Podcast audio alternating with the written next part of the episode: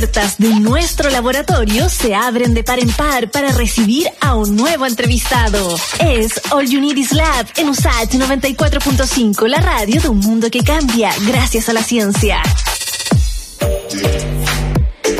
Cuento que más de 60 trabajos de Chile, España, Costa Rica, Perú, Ecuador y Brasil, además de cuatro charlas magistrales con expositores internacionales de Estados Unidos, Perú, Argentina, integrarán el Congreso de Ciencia Ciudadana 2021. Una información que es clave y que por supuesto vamos a conversar de ella con Camila Bañales Seguel. Ella es coordinadora del Congreso de Ciencia Ciudadana y también es ingeniera agrónoma con mención en gestión ambiental. ¿Cómo estás, Camila? Bienvenida a All Genius Lab y te vemos por las pantallas de Santiago Televisión en la señal 50.1. Hola, Nadia. Muchas gracias por la bienvenida, por la invitación. Estoy muy bien. ¿Cómo estás tú? Muy bien, y definitivamente este es un tremendo tema que queremos conversar contigo, pero primero eh, queremos que nos des algunas orientaciones, porque quizás no para todos es familiar el concepto de la palabra ciencia ciudadana. Ayúdanos tú a comprender de qué se trata esto, existen otros nombres, cómo se llama en el extranjero, por ejemplo, somos todo oídos para tus coordenadas. Eh, bueno, la ciencia ciudadana es eh, un concepto para referirse ampliamente a distintos tipos de actividades que vinculan eh, las investigaciones científicas con eh, personas de distintas organizaciones externas a la comunidad científica. Por eso ciudadana hace referencia a un, a un término amplio de ciudadanía, pero también hay otros términos como más inclusivos como la ciencia abierta o la ciencia comunitaria que apuntan a hacer inclusivo a todo tipo de personas, incluso aquellos que se sienten interpelados por el concepto mismo de, ciudadanía. Por eso el concepto de ciencia comunitaria, ciencia abierta, ha ido evolucionando más con ese tono en, en, América Latina. En, en, inglés el concepto es de citizen science, que eh, es la traducción directa de ciencia, ciencia ciudadana. Camila, y de hecho también el, el Congreso de alguna forma está eh, respaldado por el por un trabajo que vienen haciendo también eh, en la red Nuevo Sur, como también hay fundaciones que están tras esto. Entonces, si nos puedes contar con antes de entrar en el detalle de las actividades, porque son dos días y algo adelantamos también eh, al presentar la entrevista, eh, ¿cuál es la pega también que vienen haciendo previo a este Congreso que, que, que se hace eh, anualmente? Bueno, el, el, trabajo de coordinación lo estamos llevando con colegas de distintas instituciones académicas y no académicas de, del sur de Chile. Hay más de 100, o sea, de 10 organizaciones eh, involucradas. Eh, yo soy parte de un equipo de trabajo y la verdad es que la orgánica hasta ahora ha fluido bastante horizontalmente. Entonces, eh, nos hemos articulado bastante de, forma autogestionada para poder generar esta convocatoria y reunir las distintas iniciativas a nivel nacional, incluso a nivel internacional eh, que trabajen con, con, distintos aspectos de ciencia comunitaria. Eh, Camila, eh, me, me, gustaría seguir profundizando un poco en el concepto de ciencia ciudadana, abierta, comunitaria, como ustedes quieran, eh, porque me gustaría quizás dar algunos ejemplos para que nuestros auditores y auditoras eh, se imaginen todos los proyectos que están circulando en nuestro país, en la región y, por qué no, en el mundo, porque es más común de lo que nosotros pensamos y todavía eh, la gente y las personas se pueden sumar y hacer ese tipo y participar en este tipo de iniciativas. Sí, claro, hay, hay muchas eh, iniciativas de ciencia ciudadana. Eh, una de las fundaciones que es parte de la organización es la Fundación Ciencia Ciudadana Chile, eh, que reúne varias iniciativas. Eh, también hay distintas universidades, como la Universidad de Concepción, en la que yo pertenezco, la Universidad Católica, el campus de Villarrica, eh, la Universidad de la Frontera, entre otras. Y los distintos tipos de ciencia ciudadana, hay como un gradiente de ciencia ciudadana porque las personas se pueden involucrar en distintas etapas del proceso, no solamente en la recopilación de datos, sino que en el mismo desarrollo de las preguntas científicas que queremos responder. Eh, hay experiencias súper bonitas que se van a presentar en el Congreso, por ejemplo, en ciencia escolar, que han vinculado distintas escuelas y han hecho partícipes a, eh, a niños y niñas y jóvenes de distintas edades en proceso, por ejemplo, de estudiar fauna silvestre con, a través de fototrampeo. También hay iniciativas que utilizan aplicaciones de celular como eBird o iNaturalist o Crowdwater que sirven para monitorear eh, fauna y flora silvestre o aspectos de cuerpos de agua. Eh, también hay iniciativas en las zonas costeras para monitorear el cambio climático. Entonces hay distintas iniciativas en todo tipo de ámbitos y con distintas vinculaciones em, digo, distintas vinculaciones como participar en la toma de datos, en el desarrollo de las preguntas, en el desarrollo del contenido de cómo se va a entregar. Entonces, la, idea es que los participantes en las iniciativas se vinculan en distintas partes del proceso de investigación.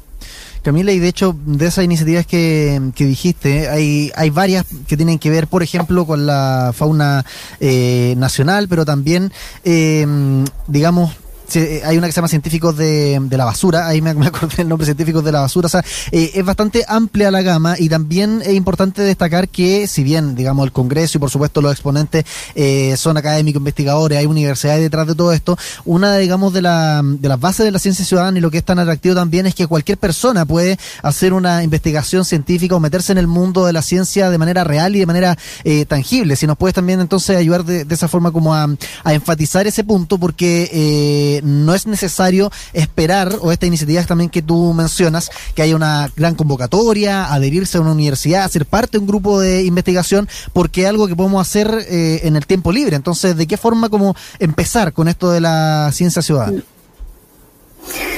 Sí, justamente la, idea es que el Congreso mismo reúne iniciativas que no son solamente de eh, académicos o académicas, sino que también hay organizaciones comunitarias, organizaciones de activismo que están participando como exponentes. Eh, y la idea también es que los participantes o quienes decían unirse como oyentes al Congreso también pueden eh, no necesariamente tienen que ser parte de la academia para eh, encontrar información interesante y enriquecedora eh, en este evento. La idea es que es, abierto y es gratuito para que la mayor cantidad de, personas puedan interesarse y, aprender algo de las iniciativas que, reunimos en esta, en, este, en esta instancia.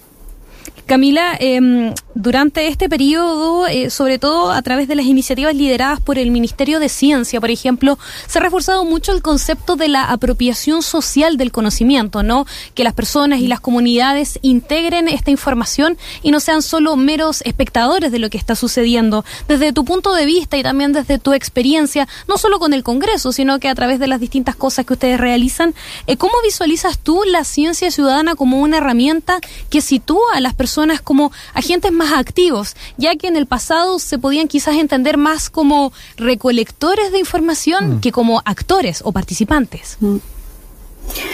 Sí, oye, es súper interesante esa pregunta porque creo que tiene muchas, muchas aristas. Eh, efectivamente, la idea es que los participantes se vinculen en investigaciones científicas, no solamente desde la recolección de los datos, sino que también desde el levantamiento de las mismas preguntas que se quieren hacer.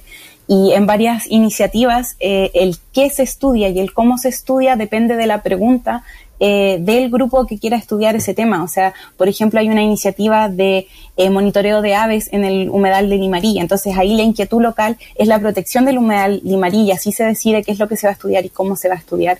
Y, y, la ciencia comunitaria, de la forma en que yo la veo, es también una forma y una serie de prácticas que sirven para, por una parte, democratizar el conocimiento, o sea, que las personas puedan acceder a este conocimiento que se percibe como que tiene que ser solo de la academia o de los científicos y las científicas, y no es así.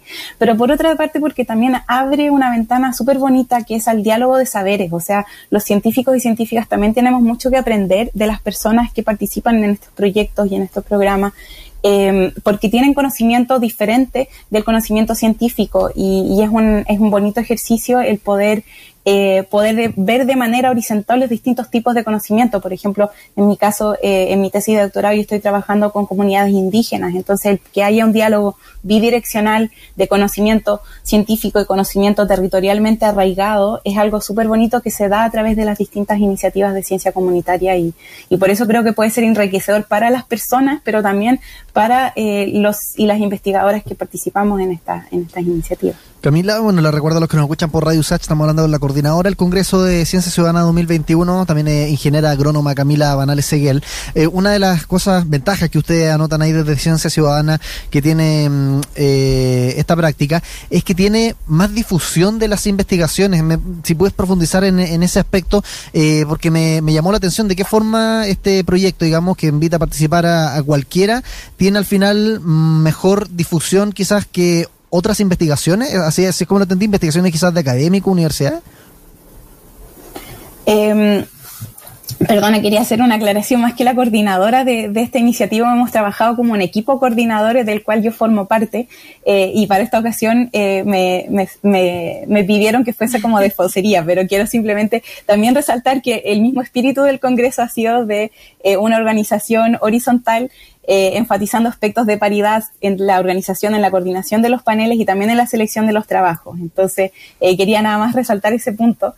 Y, si me puedes repetir, por favor, tu, tu pregunta. que, me, llamó la atención que una de las ventajas que ustedes apuntan desde, bueno, una de las tantas coordinadoras entonces de Ciencia Ciudadana, pero eh, de las que apuntan ahí en Ciencia Ciudadana, que tiene esta práctica, es que eh, sus proyectos, sus iniciativas, eh, pueden conseguir más difusión. Entonces ahí yo digo, poniéndolo en paralelo quizás a las investigaciones de académicos, en el mundo más, más tradicional, si ustedes hacen un seguimiento de sus proyectos, ¿han visto efectivamente tiene más difusión y por qué creen que esto ocurre?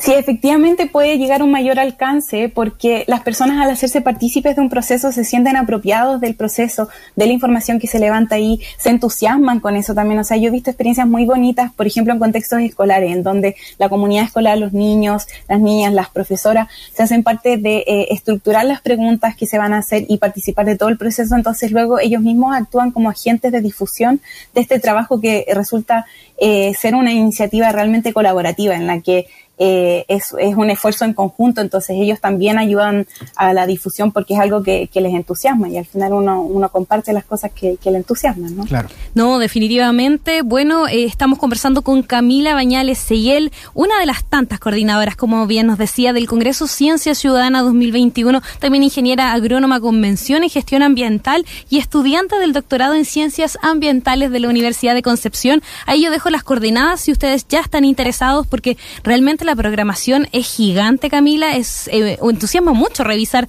todas las exposiciones. Cienciaciudadana.cl slash Congreso 2021 para que lo revisen, se inscriban, participen y después nos cuenten qué les pareció la iniciativa. Muchas gracias, Camila, por conversar con el programa y, por supuesto, seguimos atentos y atentas a nuevas iniciativas de Ciencia Ciudadana. Super, muchas gracias a ustedes por la difusión de, la iniciativa y por la invitación. Buena tarde.